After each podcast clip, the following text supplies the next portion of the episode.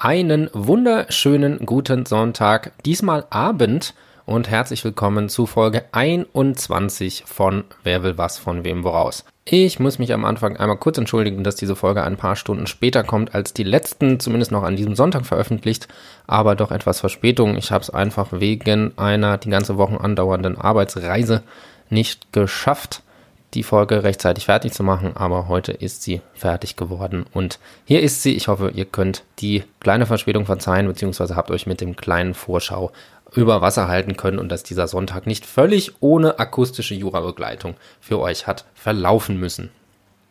Ja, Thema der heutigen Folge Du bist so wunderbar. Strafrecht, drei kleine Ausflüge in Spezialprobleme des Strafrechts aus allen möglichen Teilen. Es geht um Paragraph 315d, also die Veranstaltung eines Straßenrennens. Und die Frage, ist auch eine Polizeiflucht ein Straßenrennen? Dann das Urteil des BGHs neulich zur Sterbehilfe und ein Beschluss des BGHs zur Frage, wann ist ein erpresserischer Menschenraub überhaupt gegeben, wenn es um das sich bemächtigen über das Opfer geht.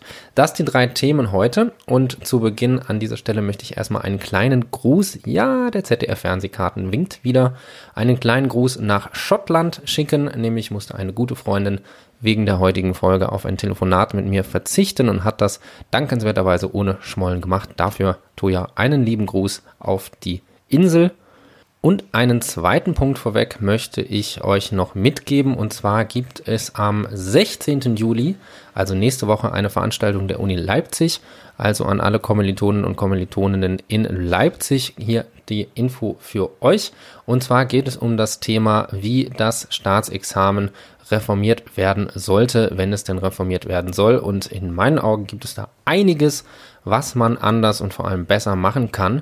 Deswegen, wenn ihr in Leipzig oder Umgebung seid und Lust darauf habt, dann geht da doch hin. Für alle, die nicht in Leipzig sind, gibt es vorab die Möglichkeit, an einer kleinen Umfrage teilzunehmen, die genau solche Fragen stellt, mit wie sieht man das Examen und was sollte man ändern. Den Link dazu habe ich sowohl über meine Facebook-Seite facebook.com slash jurapodcast geteilt, als auch findet ihr sie hier in den Show Notes und in der Beschreibung zu dieser Folge. Ich würde mich freuen, wenn ihr daran teilnehmt. Ich habe da selber gar nichts mit zu tun, habe es nur gelesen und fand es eine gute Sache, da ich wirklich finde, dass da einiges reformiert gehört zum Examen. Und wenn ihr das genauso seht, dann nehmt doch an dieser Umfrage teil und teilt da eure Gedanken und Wünsche. Ob ihr das jetzt oder nach dieser Folge macht, sei ganz euch überlassen, aber um euch die Zeit dazu möglichst kurz zu halten, würde ich sagen, fangen wir an mit Folge 21 von Wer will was von wem woraus und drei gemischten Themen aus dem Strafrecht. Wer will was von wem woraus? Der Podcast für Juristen, Juristinnen und alle, die es werden wollen.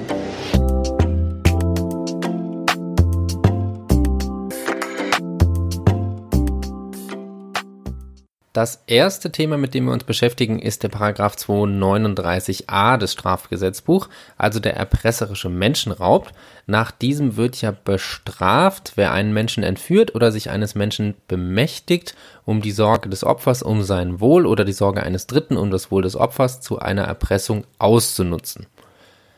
Konkret geht es um die zweite Variante, nämlich das sich bemächtigen einer Person, und zwar ist das Ganze im Zwei-Personen-Verhältnis eng auszulegen, wie der BGH im Jahr 2015 beschlossen hat. In dem Beschluss ging es um den Fall, dass zwei Männer in ein Haus eingedrungen sind und den dort wohnenden mobilitätseingeschränkten Mann mit Schlägen drangsaliert haben und ihn so genötigt haben, die PIN zu der gefundenen EC-Karte herauszugeben, woraufhin sie dann Geld abgehoben haben. Das Problem, was sich im Laufe des Prozesses stellte, war dadurch, dass das Opfer eine Amnesie erlitten hat durch die Schläge ins Gesicht, konnte nicht mehr eindeutig geklärt werden, ob die Täter direkt dem Opfer ins Gesicht schlugen und das Opfer so dazu nötigten, die PIN zu der EC-Karte preiszugeben oder ob sie durch die Schläge erst einmal eine Bemächtigungslage geschaffen haben und aufgrund dieser Bemächtigungslage, also aus der Angst des Opfers, was sich aus dieser Lage ergeben hat, dann die PIN erhalten haben. Dieser Fall verdeutlicht eigentlich ganz schön, was der BGH für Paragraph 239a und das sich Bemächtigen eines Menschen voraussetzt im Zwei-Personen-Verhältnis, nämlich die stabile Bemächtigungslage. Das bedeutet einmal erstmal, dass der stabilisierten Bemächtigungslage mit Blick auf die erstrebte Erpressung eine eigenständige Bedeutung zukommt. Und das ist insbesondere wichtig zur Abgrenzung von den Raubdelikten. Denn bei einer Nötigungshandlung liegt ja immer eine Beherrschungssituation vor. Und hier muss noch eine darüber hinausgehende weitere Drucksituation auf das Opfer gerade aus der stabilen Bemächtigungslage sich ergeben. Das ist dann nicht der Fall, also negativ abgegrenzt, wenn Bemächtigungs- und Nötigungsmittel zusammenfallen. Also wenn der Täter des Opfers durch Nötigungsmittel sich bemächtigt, die zugleich unmittelbar der beabsichtigten Erpressung dienen. Das heißt, in dem einen der möglichen Fälle, die in diesem Urteil behandelt wurden, also dass die Männer auf das Opfer eingeschlagen haben, sich so der Person bemächtigt haben und dann aufgrund dieser stabilen Bemächtigungslage und der aus dieser Bemächtigungslage resultierenden Angst des Opfers vor weiteren Schäden seiner Gesundheit oder seines Lebens, daraufhin hat er dann die PIN rausgegeben, das wäre ein Fall des Paragraph 239a und des erpresserischen Menschenraubes, nicht aber die andere Konstellation, dass sie auf ihn einschlugen, um direkt die PIN zu erhalten. Dafür fehlt die eigenständige Bedeutung der stabilisierten Bemächtigungslage. Was der BGH noch weiter offen lässt, weil es in seinen Augen auch nicht hinreichend belegt ist, dass die Täter sich im Vornherein schon durch ihre einfache körperliche Überlegenheit des Opfers bemächtigt haben, weil dieses durch seine Mobilitätseinschränkungen den Tätern unterlegen war. Allerdings war dem BGH das nicht hinreichend belegt, deswegen wurde das nicht berücksichtigt. Allerdings für die Examensklausur oder allgemein für eine Klausur ist es natürlich wichtig, ob sich die Täter vielleicht schon durch ihre eigen, einfache körperliche Überlegenheit des Opfers bemächtigen, dadurch eine stabilisierte Bemächtigungslage schaffen und dann durch weitere Handlungen, also zum Beispiel durch diese Schläge ins Gesicht, die Herausgabe der entsprechenden verlangten Sachen oder in diesem Falle der Geheimnummer zu erlangen. Dann hat man natürlich aber auch das Auseinanderfallen von Bemächtigungshandlung und Nötigungshandlung, weil ja die Bemächtigungshandlung das Demonstrieren der körperlichen Überlegenheit und die Nötigungshandlung dann zum Beispiel das Schlagen ins Gesicht und so das Herausfordern der PIN ist.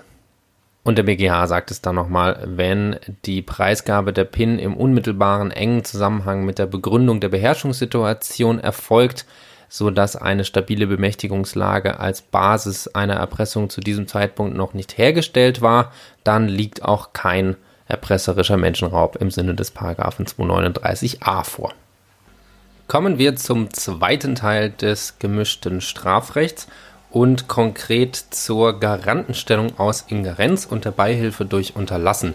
Also einer recht speziellen Problematik, so wie die vorangegangene auch. Konkret ging es in dem Beschluss vom BGH vom 19.12.2018 darum, dass der eine Tatbeteiligte den Haupttäter zu seinem Opfer gefahren hat, in dem Wissen, dass dieser das Opfer körperlich misshandeln wollte. Dann haben sie beide das Opfer auf die Rückbank gesetzt. Dort hat der Haupttäter während der Fahrt das Opfer bereits mit Schlägen traktiert und angekommen auf einem Parkplatz hat er dann weiter auf das Opfer eingeschlagen und mit Tritten heftig auf das Opfer eingewirkt. Dabei hat unser Beteiligter erkannt, dass der Täter nun mit Tötungsvorsatz handelte und hat nicht eingegriffen. Und dieser Problematik hat sich der BGH angenommen. Die Beihilfe zur Körperverletzung durch das Fahren des Haupttäters zu dem Opfer ist recht unproblematisch, also Strafbarkeit gemäß Paragraf 223 Absatz 1, 27 Absatz 1 des StGB. Allerdings, was etwas fraglicher ist, ist die Beihilfe zum versuchten Totschlag. Es war so, dass der hier Tatbeteiligte während der Haupttäter auf dem Parkplatz auf das Opfer eintrat, nur daneben stand, also weder etwas dagegen noch etwas dafür unternahm. Dann ist die Frage, ob das überhaupt schon eine Beihilfe sein kann. Problem ist, Beihilfe zum Totschlag, als er den Täter und das Opfer zum Parkplatz gefahren hatte, ging er ja noch davon aus, dass nur eine körperliche Misshandlung und kein versuchter Totschlag erfolgen sollte. Denkbar ist dann hier also nur die psychische Beihilfe in Form der Verstärkung des Tatentschlusses. Hierzu führt der BGH aus, die bloße Anwesenheit am Tatort reicht hierfür jedoch nicht aus, vielmehr bedarf es insoweit konkreter Feststellungen, inwieweit der mögliche Gehilfe hierdurch den Tatentschluss des Haupttäters bestärkt oder ihn bei der Ausführung der Tat unterstützt hat, indem er ihm durch seine Anwesenheit ein Gefühl der Sicherheit bei der Tatausführung verschafft hat Jetzt steht der Beteiligte ja nur nebendran, war also am Tatort anwesend, was schon mal wichtig ist. Allerdings ist nirgendwo ersichtlich, dass seine reine Anwesenheit diesen Tötungsvorsatz, den der Haupttäter ja auch spontan entwickelt hat, bestärkt hat oder die Tatausführung für den Haupttäter erleichtert hat, weil er ihm ein Gefühl der Sicherheit durch seine Anwesenheit gegeben hat. Somit scheidet eine Beihilfe zum versuchten Totschlag aus und weiterhin ist denkbar ein versuchter Totschlag durch Unterlassen gemäß 212 Absatz 1, 13.1, 22, 23, 1. Das Ganze könnte er dadurch verwirklicht haben, indem er nur zusah und nicht eingriff, wie der Haupttäter das Opfer verprügelte und auf es eintrat. Die Versuchsstrafbarkeit ergibt sich aus dem Tötungsdelikt als Verbrechen und damit sind wir im Tatentschluss, also der Frage, ob der Teilnehmer durch ein garantenpflichtwidriges Unterlassen versucht hat, das Opfer zu töten. Auf dem Parkplatz hat er sowohl erkannt, dass der Haupttäter hier Tötungsvorsatz entwickelt hat und auch die Möglichkeit, dass das Opfer durch das Einwirken des Haupttäters sterben könnte. Und auch müsste er die Umstände gekannt haben, die die Garantenpflicht zugunsten des Opfers begründen. Hier kommt dann in Betracht die Garantenstellung aus Ingerenz, also aus einem vorangegangenen pflichtwidrigen Tun.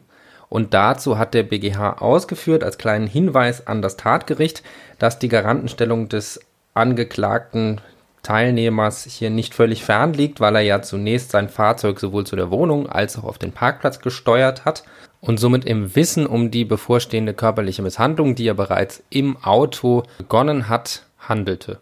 Also durch die strafbare Beihilfe zur Körperverletzung hat er pflichtwidrig gehandelt. Allerdings ist die Frage, ob daraus auch eine Garantenstellung nach 13 Absatz 1 abgeleitet werden kann. Und dazu hat der BGH 1998 entschieden, dass das pflichtwidrige Verhalten die nahe Gefahr des Eintritts des konkret untersuchten tatbestandsmäßigen Erfolges verursacht haben muss. Also grundsätzlich ist dann zu verneinen, wenn der Haupttäter im Rahmen eines Exzesses von der Körperverletzung zu einem Tötungsdelikt umschwingt, dann ist dieser Garantenstellung grundsätzlich zu verneinen, weil eben das Vorverhalten des Mittäters oder des Gehilfen nur auf die Körperverletzung bezogen war und nicht auf eine eventuelle Tötung. Also grundsätzlich zu sagen, wenn die Handlung des Exzesstäters dem Mittäter oder Gehilfen nichts zugerechnet werden kann, dann kann sich daraus auch durch sein Vorverhalten keine Garantenpflicht zugunsten des Opfers für die aus dem Exzess folgende Tat ergeben. Und hier wusste ja der Teilnehmer nur, dass er eine Beihilfe zur Körperverletzung leistet. Mit den Exzesshandlungen von dem Haupttäter musste er nicht rausgehen und auch, dass durch das Autofahren bereits der Tatentschluss zu der Tötungshandlung gefestigt oder überhaupt erst entstanden ist. Dafür ist nichts ersichtlich, deswegen leistete er keinen Beitrag zu der versuchten Tötung und somit liegt kein versuchter Totschlag durch Unterlassen vor. Aus der fehlenden Garantenstellung folgt auch, dass durch das Verlassen des Tatortes und dem Zurücklassen des Opfers auch kein versuchter Totschlag durch Unterlassen gesehen werden kann. Das bedeutet doch aber zusammengefasst, wenn der Teilnehmer keinerlei Beiträge zu der Exzesstat des Haupttäters geleistet hat, dann begründet dies auch keine Garantenpflicht zugunsten des Opfers, auch wenn der Teilnehmer zu einer anderen Tat zu Lasten des Opfers einen Tatbeitrag oder Beihilfe geleistet hat. Hätten wir jetzt einen Tatbeitrag oder Beihilfe seitens des Teilnehmers zu der Tötung, dann hätten wir wieder dieses bekannte Problem, dass der Beteiligte eine gebotene Handlung neben einem Aktivtäter unterlässt. Das ist aber ein bekanntlich sehr umfangreiches Problem und soll heute nicht Thema sein. Kommen wir zu einem weiteren Thema und einem kleinen Randgebiet, nämlich den Verkehrsdelikten, konkret dem Paragraphen 315d Absatz 1 Nummer 3 der ja erst relativ kürzlich in das StGB eingefügt wurde und ja die illegalen Fahrzeugrennen bestraft. Das Urteil des Abendsgerichtes Waldbröl, wer kennt es nicht, vom 14.01.2019 hat sich damit beschäftigt, ob eine Verfolgungsfahrt der Polizei, also natürlich des vorausfahrenden Fahrzeugs, ein verbotenes Kraftfahrzeugrennen im Sinne des Paragraph 315d Absatz 1 Nummer 3 ist.